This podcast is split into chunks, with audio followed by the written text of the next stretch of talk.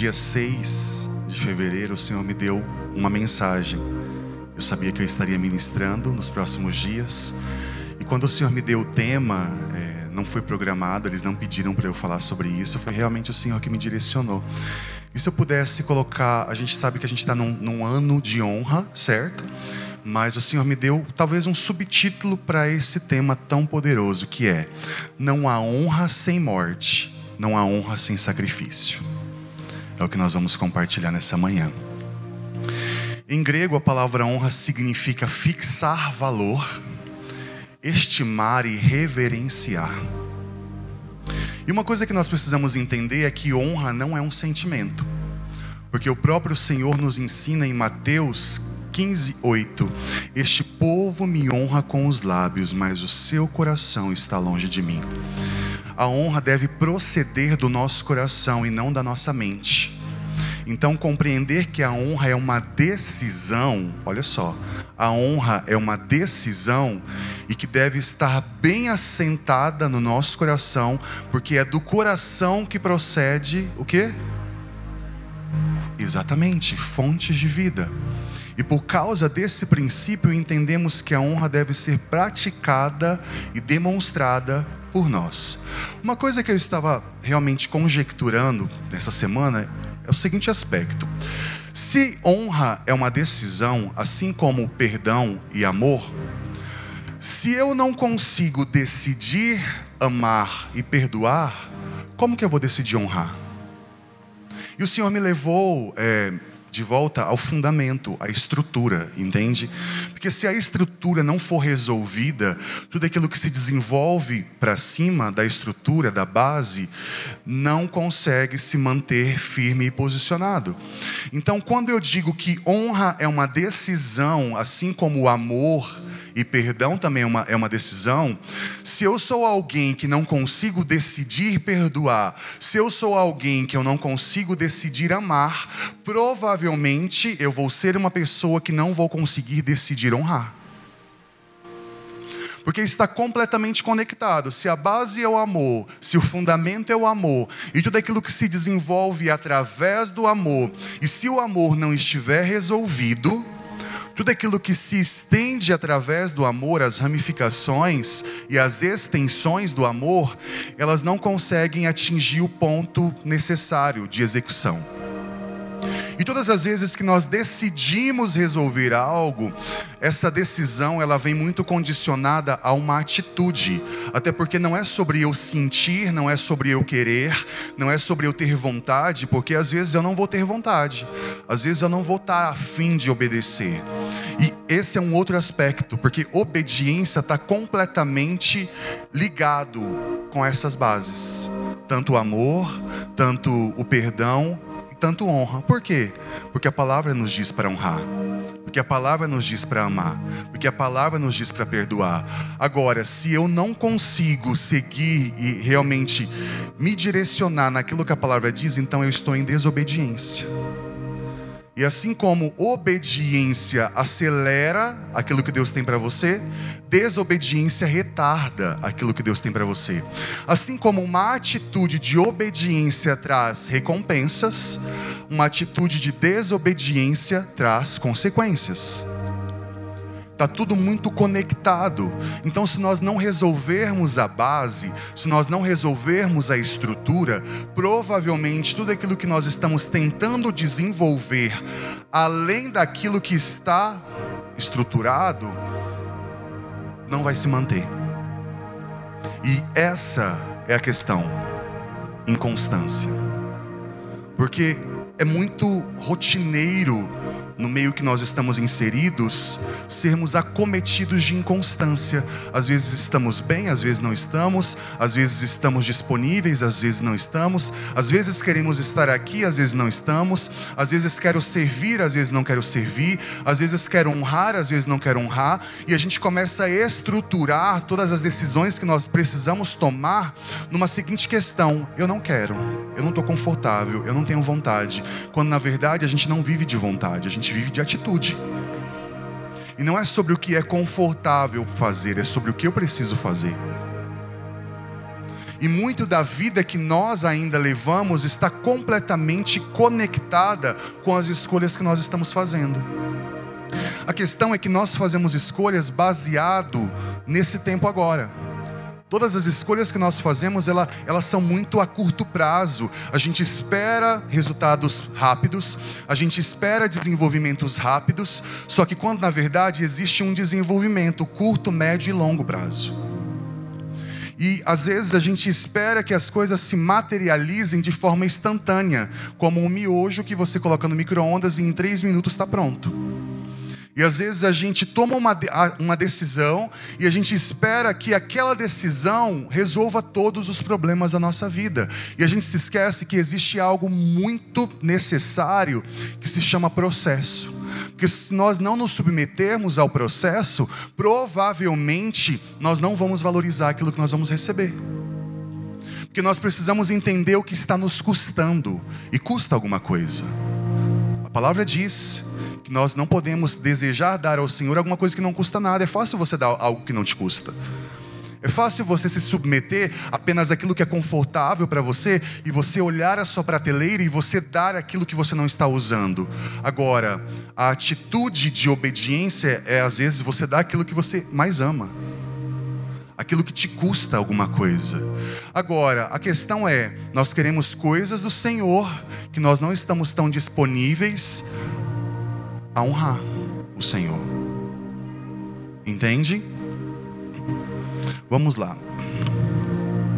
E quando nós voltamos ao fundamento, à estrutura, que se nós não amarmos, se nós não perdoarmos, nós não vamos honrar. Então, primeiro ponto nessa introdução, precisamos resolver essa questão do amor. Precisamos resolver essa questão do perdão Precisamos resolver o fundamento, precisamos estruturar o fundamento. É que às vezes a gente tenta mensurar essas coisas conforme aquilo que a gente sente, aquilo que a gente vê e aquilo que a gente ouve. E às vezes algo que tem me intrigado muito nesses últimos dias é uma seguinte questão: às vezes nós usamos a palavra até para justificar comportamentos errados que nós estamos tendo. E às vezes eu julgo algo, não concordo com algo, porque para mim é desconfortável me aplicar a conhecer o que aquilo está dizendo. E às vezes eu prefiro me ater apenas a um contexto completamente, sabe, muito limitado. E esse discorrer acaba impedindo um desenvolvimento muito maior. Porque às vezes eu quero a todo momento, às vezes não, de verdade. A todo momento nós queremos nos favorecer. A todo momento a gente quer alguma coisa em troca. A todo momento a gente quer reconhecimento. A todo momento a gente quer aplauso. Amado, está tudo bem, isso é do ser humano. Agora, nós não somos guiados pela nossa natureza natural. Nós somos espirituais e aquilo que precisa guiar a nossa vida é quem nós somos em Deus. E, nem, e não quem nós fomos no passado, ou não quem nós fomos na, na, naquilo que nós escolhemos, até porque nós escolhemos errado muitas coisas. Só que uma escolha errada não pode definir toda uma eternidade existe uma fração, sabe, completamente condicional ao agora. Que se eu decidir agora, se eu me posicionar agora, a curto, a médio e a longo prazo, eu vou ver se desenvolver aquilo que Deus tem para mim. Agora, o quanto isso é confortável? É, é pouco confortável. Ou, melhor, é nada confortável. E quando nós resolvemos o fundamento, nós entendemos o que o Senhor está pedindo da gente. Então, a minha atenção para você, nessa manhã, precisamos resolver o fundamento. Porque não adianta tentar resolver a questão da honra se o fundamento está completamente desestruturado. Não adianta dizer que andamos em amor, sendo que a nossa vida não diz que andamos em amor. Porque com os nossos lábios nós dizemos tantas coisas ao Senhor, e às vezes a gente pensa que uma oração contrária é alguém olhar para você, olha, eu quero desejar isso para a pessoa de mal. Não, oração contrária é quando a, sua palavra está dizendo completamente o oposto daquilo que o seu coração está dizendo.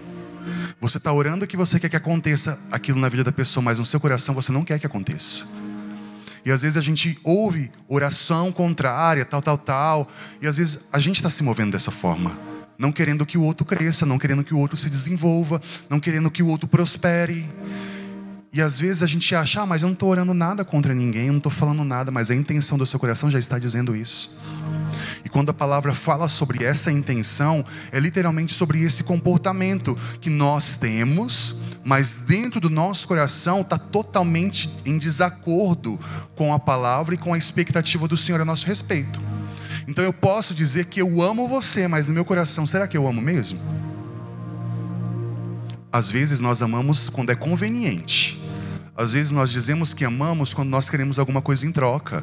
Às vezes nós dizemos que nós amamos quando nós queremos um ponto positivo. Nossa, como ele é, como ele ama.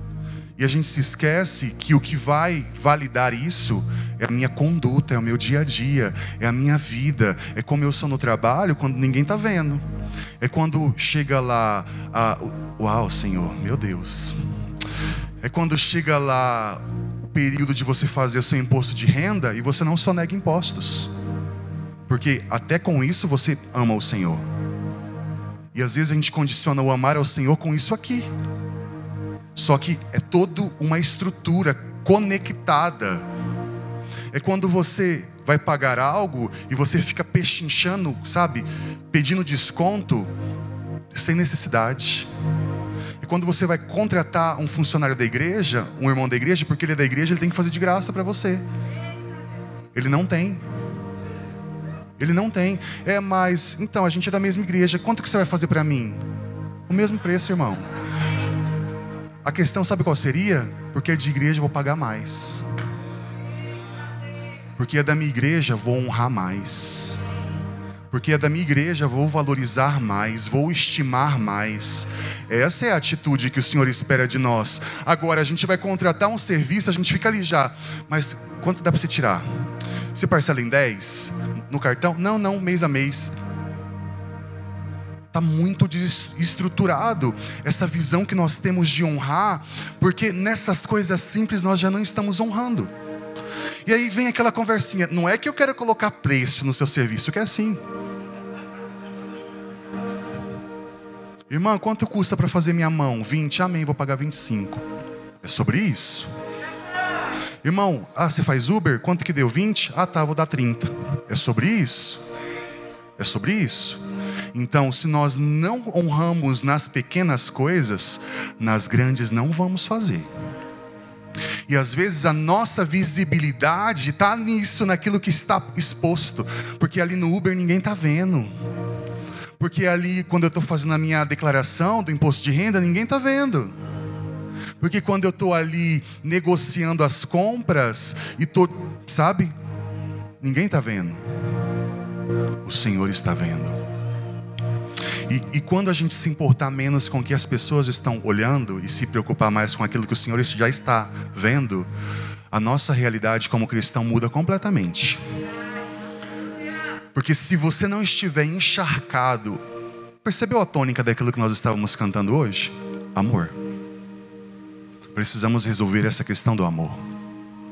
Precisamos resolver essa questão do amor. Porque nós não sabemos amar, porque a gente quer sentir, ai, mas olha, meu santo não bate com o da irmã, então que santo que está em você? O Espírito Santo não é.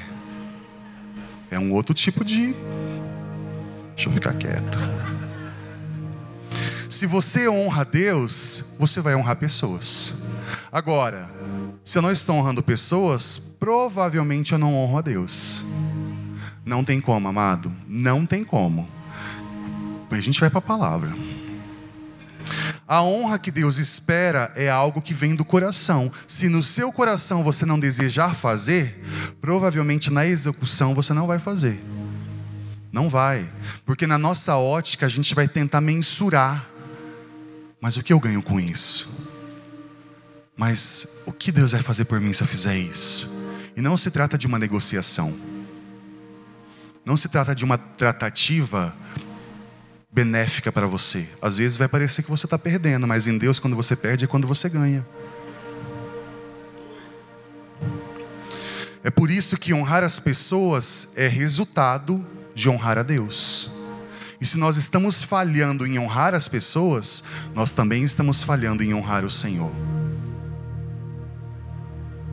um raio-x está passando sobre você, do Senhor.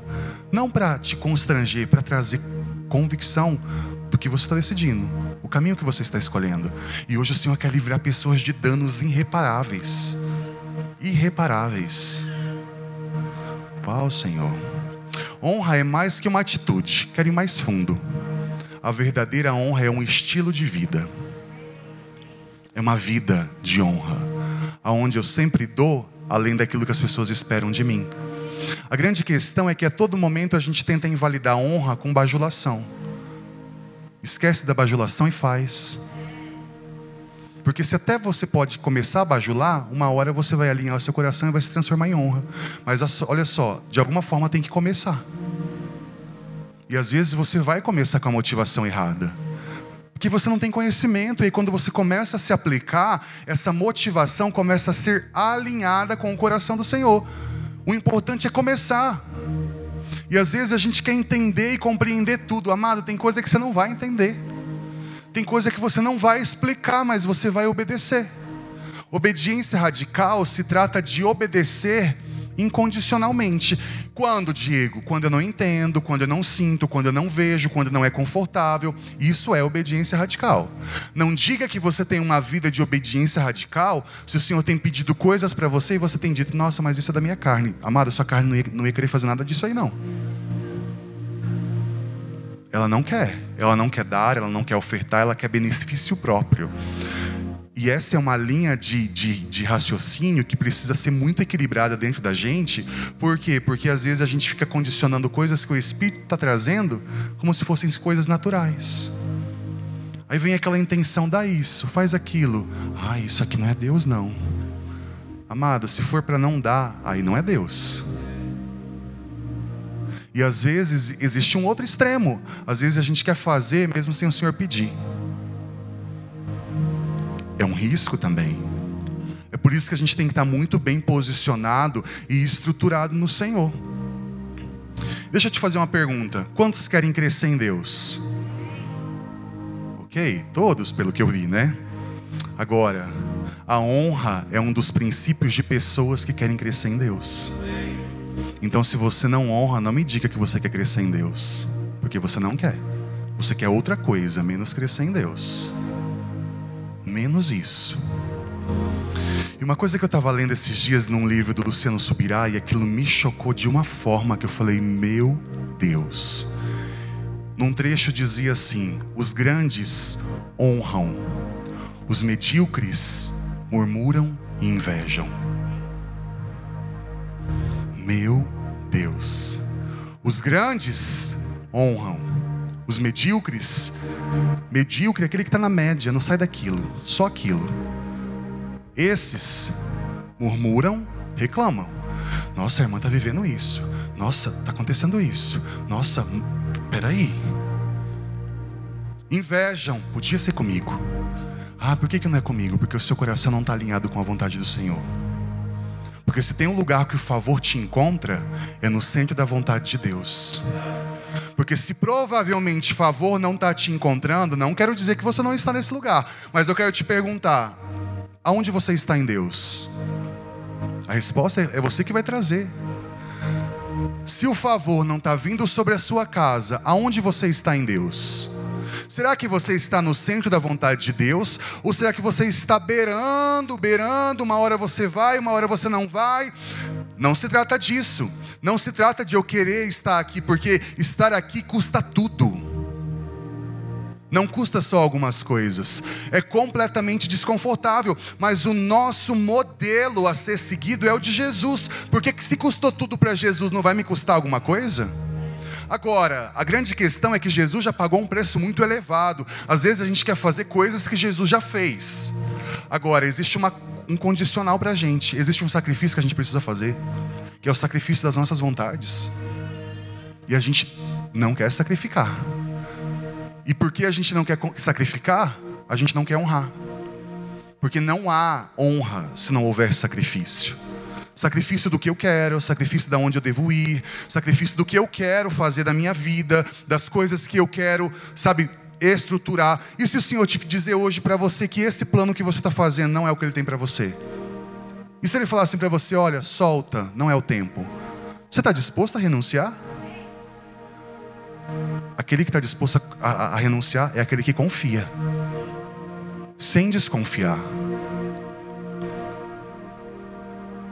E a palavra diz assim, Romanos 12, 10: Amai-vos cordialmente uns aos outros com amor fraternal. Com o quê? O amor não estiver resolvido, prefiram dar honra aos outros mais do que a vocês. Mas antes vem o quê? O amor. Se não houver amor, se não houver essa conexão com o amor, não vai haver honra. Se não há honra, é porque não há amor. Amado, isso é muito forte a questão do amor está muito mal resolvida, está muito mal contada. A nossa visão de amor está deturpada, está distorcida, está desestruturada. A gente ainda não entendeu o que amor, o amor fez na nossa vida. A gente ainda não entendeu o que, o, o que, o que custou para Jesus. Amado, a passagem que eu mais amo, todas as vezes que eu posso, eu falo ela. Filipenses 2,5. Jesus, mesmo sendo Deus, não teve por usurpação ser igual a Deus, mas assim mesmo, até a morte morte de cruz. Olha isso. Ei, ele se esvaziou até a morte e morte de cruz. Ei, ele tomou até a última gota da vontade do Pai. Ele não tomou só um golinho e disse: "Ai, tá amargo, não quero mais". Não, amado. Ele ainda disse: "Se possível, afasta de mim esse cálice, mas todavia seja feita a sua vontade e a vontade do Pai". Ele tomou até a última gota. Ele bebeu até a última gota da vontade do Pai para a vida dele. Amados, chegou a hora de nós realmente entender que nós precisamos abraçar a vontade do Senhor e realmente nos conectar com aquilo que o Senhor tem para a gente viver a vida que o Senhor tem para nós. Custa tudo. Agora, você ganha tudo. Você ganha tudo. 1 Pedro 2, 17, 18 diz assim: Tratai a todos com honra, amai os irmãos, temei a Deus, honrai o rei, servos, sede submissos em todo o temor em vossos, com vossos senhores. Um outro problema muito grande: submissão. Se a gente não se submete nem a Deus, a gente vai se submeter a autoridades? Se a gente não se submete até direções do Senhor de, de às vezes abraçar alguém, isso também é honrar, não é só colocar a mão no bolso. E às vezes a gente está condicionando honrar a dinheiro, e é atitude. Essa atitude às vezes vem como uma manifestação de uma oferta, mas não é só sobre isso. A gente precisa ampliar, ampliar completamente aquilo que o Senhor está estabelecendo e dizendo sobre honra. Se eu honro o Senhor, eu honro pessoas. E se eu honro pessoas, é porque eu estou honrando o Senhor. Se não há honra, não há vida. Se não há honra, não há vida. Se não há gratidão, não há honra. A questão é que às vezes nós condicionamos gratidão e honra aquilo que as pessoas fazem que nos favorecem. E às vezes alguém pode ser muito intencional em Deus para as nossas vidas. E em um único momento, essa pessoa não supre a sua necessidade pessoal, você desconsidera todo o tempo que essa pessoa dedicou da vida dela para fazer aquilo que Deus tinha para ela, através dela, para sua vida. E isso é desonra. Porque não é só sobre ser confortável. Nós estamos lidando com pessoas e não máquinas.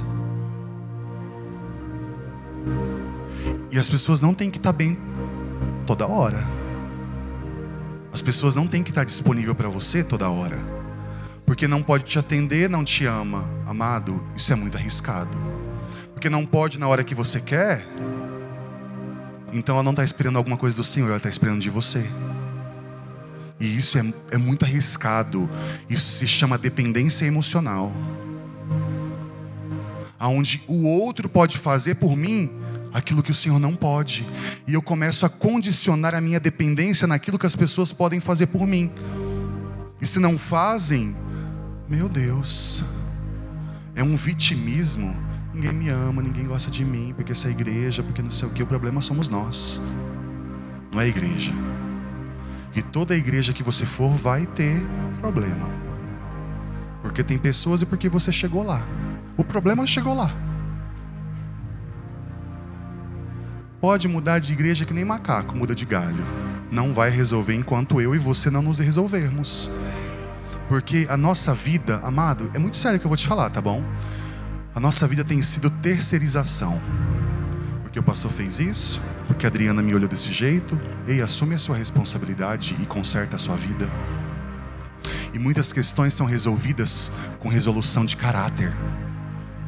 E às vezes a gente espiritualiza demais algumas coisas, só que o nosso caráter, amado, não me interessa quantas horas em línguas você ora por dia. Não me interessa quantos livros você lê por semana. Não me interessa quantas vezes na semana você acorda para orar de madrugada. O que vai efetivar tudo o que você está fazendo é a sua vida. O que a sua vida está dizendo sobre o que você está fazendo no secreto? Eu amo ler. Agora, chegar aqui e dizer para você, eu já li oito livros essa semana. Se você não vê essa aplicação na minha vida, isso aqui é apenas uma atitude de soberba. Porque isso precisa ser validado com a nossa vida. Amado, não importa o quanto você está fazendo, às vezes se torna um ativismo. Eu vou orar uma hora em língua, se isso não te afetar no seu comportamento, amado, você está fazendo um sacrifício de tolo. Que você não entendeu você não entendeu o que é o batismo no Espírito Santo. Você não entendeu. Amado, se você ora uma hora em línguas, sai pela porta, já sai resmungando, respondendo mal para as pessoas, você não entendeu o tempo que você dedicou. Você não entendeu. Se você passou o dia inteiro se consagrando ao Senhor, chega à noite, você, amado, você não entendeu. Sacrifício de tolo. Ah, mas eu acordei duas horas da manhã. Sacrifício de tolo. Porque você invalidou isso quando a sua esposa acordou e você tratou ela mal. Porque você invalidou isso quando o seu filho fez algo que fez com que você ficasse furioso e você disse coisas que machucou e feriu seu filho. Você fez isso quando a sua mãe precisou de você e você não quis honrar e obedecer. Agora não, depois eu faço. Todo o tempo de oração foi desperdiçado porque você não saiu transformado desse tempo. Uma coisa que eu tenho entendido: todo o tempo que nós passamos com o Senhor precisa gerar transformação. Amado, não adianta. Eu sou muito vulnerável. Eu não vou dizer para você, eu não oro muito, eu leio muito, mas eu entendi que é uma vida de oração. A todo momento eu estou conectado. Eu preciso estar, não é sobre só dedicar um tempo, isso é muito mecânico. Agora, o, o tempo que eu tenho, aonde eu estou, eu estou orando. A gente às vezes é muito religioso, porque a estrutura. Amado, eu estava assistindo a live da, da Laura Solgueres com o André Martins, com o pastor André Martins. Amado, eu fiquei assim, meu Deus. Mas, amado, nós como igreja precisamos entender essa realidade. O Espírito Santo, amém pela liturgia, amém por aquilo que nós temos, mas ele não está preso a isso. Tem vida própria. E não é a gente que guia ele, nós precisamos ser guiados por ele. E o quanto mais nós estivermos cheios de Deus, Manuel Dias disse isso essa semana, mais nós somos guiados. Agora, por que muitas das vezes nós não sabemos o que fazer? Porque nós não estamos cheios de Deus. Como que eu vou ter uma atitude de honra sendo que eu não estou encharcado do Senhor? Sendo que eu não estou conectado com o Senhor? Não tem como, não tem como. E agora, olha só, a honra, amado, presta atenção. A honra libera o poder de Deus e a desonra impede. Tá entendendo? Vai pegando. A gente vai chegar num bom lugar. São atitudes, não apenas palavras, que expressam o verdadeiro amor que a Bíblia diz. 1 João 3,18 diz assim: Meus filhinhos, o nosso amor não deve ser somente de palavras e de conversa, deve ser um amor verdadeiro que mostra por meio de ações. Que faz o quê? Não fala que você ama a sua esposa, sendo que você trata o seu cachorro melhor do que ela. Porque ele tem banho e tosa toda semana, nunca paga um salão para a esposa. Mas o cachorro tem isso. Tá limpinho, cheirosinho a semana inteira. A esposa às vezes não ganha uma escova, mas o cachorro está escovado, penteado, cuidado, tem lugar na cama, no sofá, não falta comidinha que ele gosta. E às vezes a esposa não está recebendo isso. Honra começa na sua casa, esposo. Honra começa quando você acorda antes da sua esposa e a mesa está posta para receber ela. E não esperar que ela já fez café, mas ainda não. É sobre você acordar antes e levar o café na cama para ela. É sobre atitude. É sobre atitude. Porque às vezes o marido trata a mulher que nem uma escrava. A época da escravidão já acabou. É, é um pelo outro. É uma conexão. É uma conexão. É, é uma doação mútua. É uma doação mútua. Amado, não é confortável. Eu falei, Senhor, eu quero ser bem tranquilo, mas eu preciso ser intencional. A minha responsabilidade, meu compromisso sempre foi: vou ser quem você deseja que eu seja. E ser quem Deus quer que você seja não é confortável nem para você. Como que vai ser para os outros? É, amados. Tiago 1,25 diz assim: Aquele, porém, que atenta bem para a lei perfeita da liberdade e nisso persevera, não sendo ouvintes negligentes, mas fazedor da obra, essa tal será bem-aventurada no seu feito. Ações, execuções, não apenas palavra. Oh, meu pastor, como eu te honro, a sua vida está dizendo isso sobre ele? O seu coração está dizendo isso sobre ele? Ô oh, Adriano, nossa irmã, ai nossa, que bênção, que abraço maravilhoso. Ai nossa, ai me solta, ai, chega. O que diz é o coração. O que diz, o que valida é o coração. Não são palavras, são ações, são atitudes. Amado, quando a gente entender que abraçar a visão é abraçar vida, quando a gente entender que nós, nós abraçarmos a visão da nossa igreja, abraçarmos a visão do nosso pastor, a visão do nosso ministério, quando a gente entender que quando diz sobre abraçar a visão, não é abraçar preceitos, não é abraçar leis, não é abraçar imposições, não é abraçar, sabe, o que eu acho, o que eu penso, amado, é sobre abraçar vida, é sobre viver aquilo que eu digo que carrego, é sobre viver aquilo que eu, que eu professo, sobre a visão que eu carrego, é sobre realmente abraçar a visão e se encharcar da visão e realmente viver a visão, porque toda a aplicação vai ser validada por aquilo que eu e você vivemos, porque amado, se nós não estamos vivendo, a estrutura está errada. A estrutura vai precisar passar por um processo de restauração ou reconstrução. Tá tudo errado, Diego, aqui. Então vamos começar de baixo.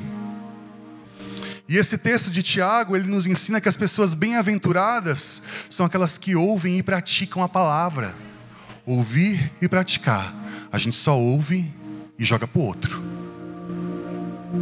Peguei, ouvi, Pega aí, pastor. É para você. É para você. É para você. É para mim. É meu. Eu quero crescer, eu quero mudar. E o meu crescimento não está condicionado aos outros, está condicionado à minha responsabilidade. A sua responsabilidade. E por que diante de todos esses apontamentos, a gente ainda não honra?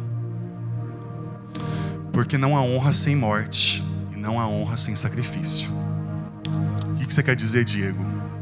Nós ainda não morremos de verdade. Porque se você chuta um defunto, o que, que ele faz? Hã? Se você chutar um defunto, o que, que ele vai fazer? Por quê? E por que quando estão batendo em você, você está se estribuchando?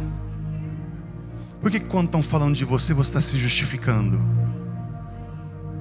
Eu entendi. Nos últimos dias, eu estou morto. Eu não vou fazer nada. Pode chutar, pode meter uma bicuda na minha cara. Eu estou morto, morto não reage. Morto não faz nada. Morto está morto.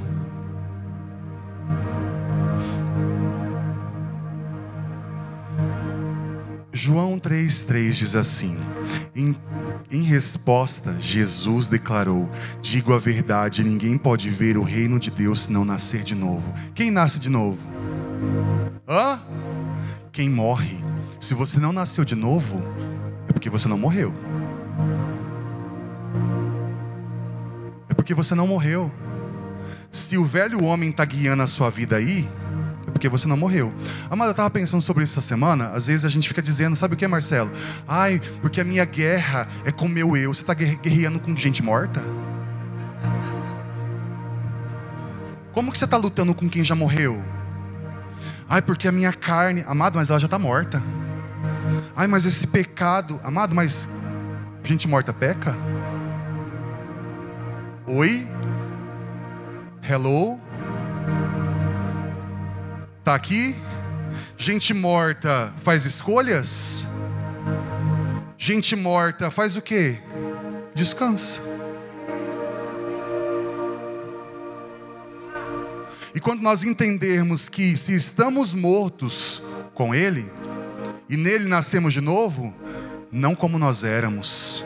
E se muito da nossa vida está sendo guiada naquilo que a gente vivia e fazia, é porque ainda a natureza do velho homem não morreu em você e não morreu em mim. Agora, se eu entendo, eu morri.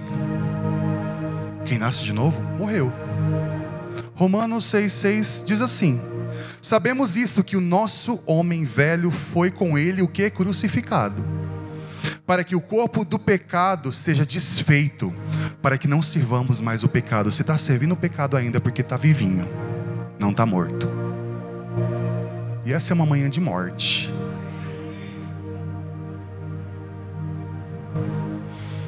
É sobre morrermos com Cristo e morrermos para o pecado.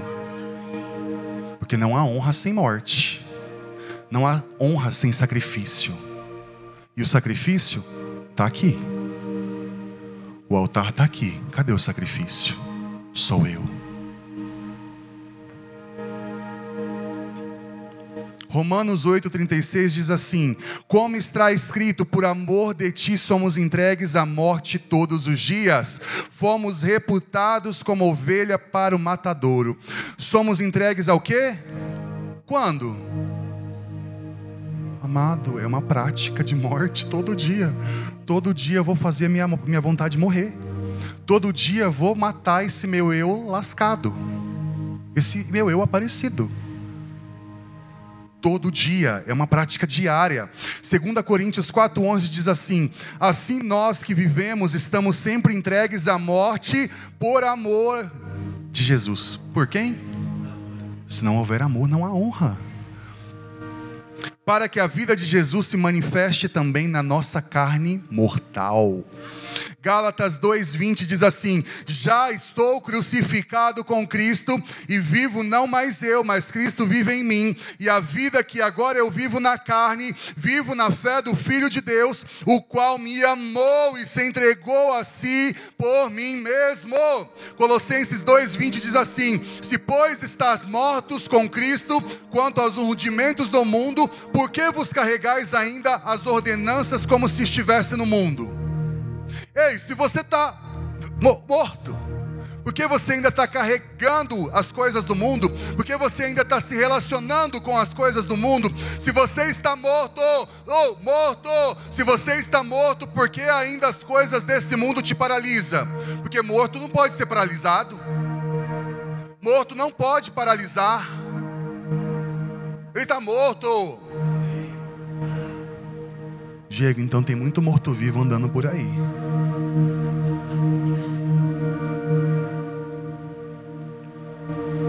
Segunda Timóteo 2:11 diz assim: "Palavra fiel é esta, que se morremos com ele, também com ele vivemos." Romanos 6:2 diz assim: "De modo nenhum, nós que estamos mortos para o pecado, como viveremos ainda nele?" Uau! Filipenses 1, 21 diz assim: Porque para mim o viver é Cristo e o morrer é ganho. Porque a morte pode significar perca, mas nele significa ganho, acréscimo, crescimento, avanço.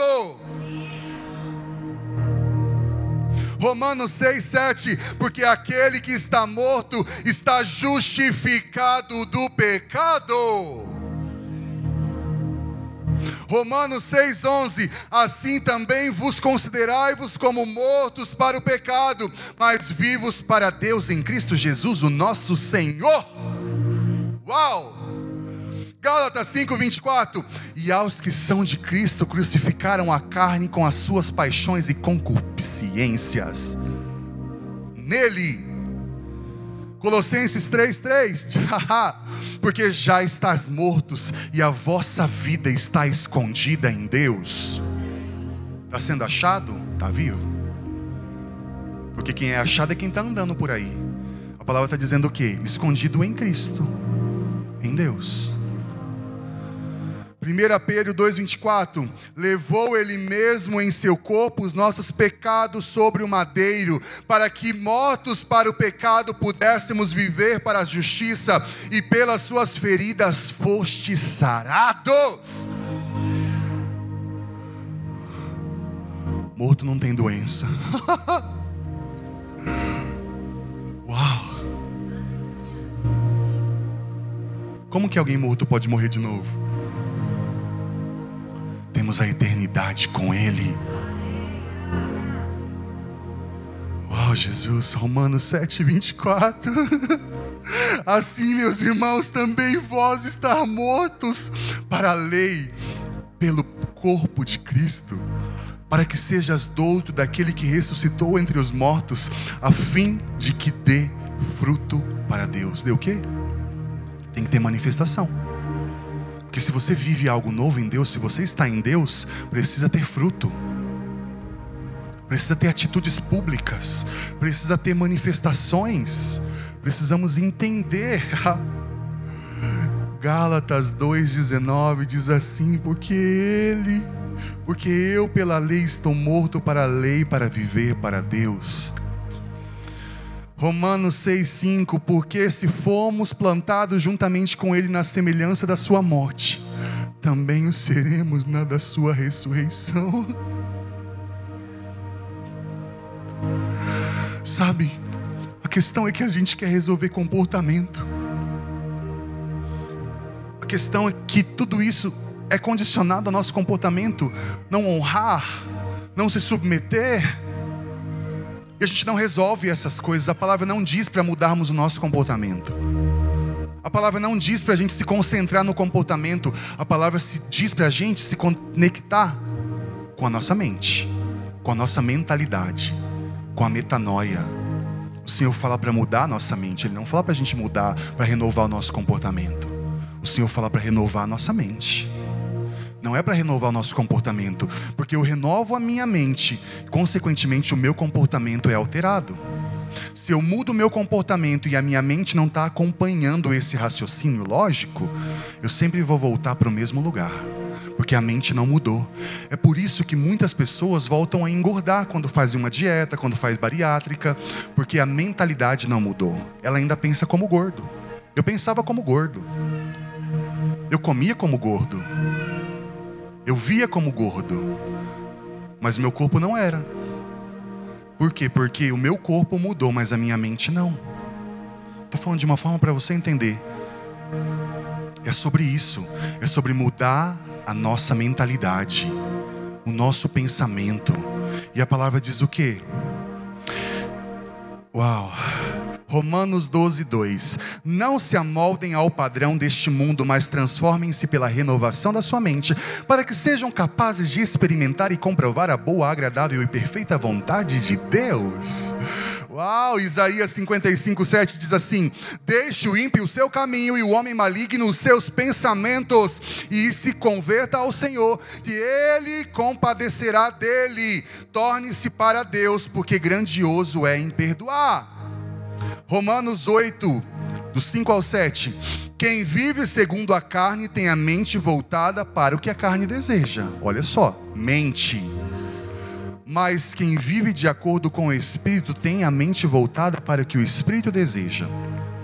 A mentalidade da carne é morte, mas a mentalidade do espírito é vida e paz. A mentalidade da carne é inimiga de Deus porque não se submete à lei de Deus, nem pode fazê-lo. Marcos 7, 21 diz assim: Pois é de dentro do coração dos homens que procede os maus pensamentos, as imoralidade sexual, os furtos, os homicídios e os adultérios. Pensou uma vez, pensou na segunda vez, provavelmente você vai fazer. É por isso que quando vem um pensamento, rapidamente você precisa renovar sua mente. Pensou uma, duas, na terceira execução. Isso é comprovado cientificamente. Começa na mente começa na mente. Toda validação ou invalidação começa na mente. A partir do momento que você vai fazer uma prova e você já diz na sua mente: não vou conseguir, não sou capaz, reprovou. Começa na mente. É por isso que nós precisamos renovar nossa mente com a palavra, a todo momento. Romanos 6,13: Tampouco entregai os membros do vosso corpo ao pecado como instrumentos de iniquidade, antes consagrai-vos a Deus com quem fostes levantado da morte para a vida, e ofereçais os vossos membros do corpo a Ele, como instrumentos de justiça. Finalmente, irmãos, tudo que for verdadeiro, tudo que for nobre, tudo que for correto, tudo que for puro, tudo que for amável, tudo que for de boa fama, se houver algo de excelente, de digno, pensai nessas coisas. Filipenses 4:8. Gravem estas minhas palavras no coração e na mente. Amarrem-nas como um sinal nas mãos e prendam na testa para não esquecer. Deuteronômio 11, 18. Estampa, se possível, em cada canto da sua casa, até que isso desça para o seu coração e se transforme vida em você. Salmos 26, 2, 3. Sonda-me, Senhor, e prova-me, examine meu coração e a minha mente, pois o teu amor está sempre diante de mim e continuamente sigo a tua verdade. Amado, você está entendendo? Se não houver morte, não há honra. E precisamos morrer para nós mesmos, e é uma morte diária. Todos os dias eu preciso morrer para o meu eu. Todos os dias eu preciso morrer para as minhas vontades. Se não houver morte, se não houver morte, não pode haver vida. Se não houver sacrifício, não pode haver vida. Quer ter uma vida digna de honra? Precisa morrer primeiro.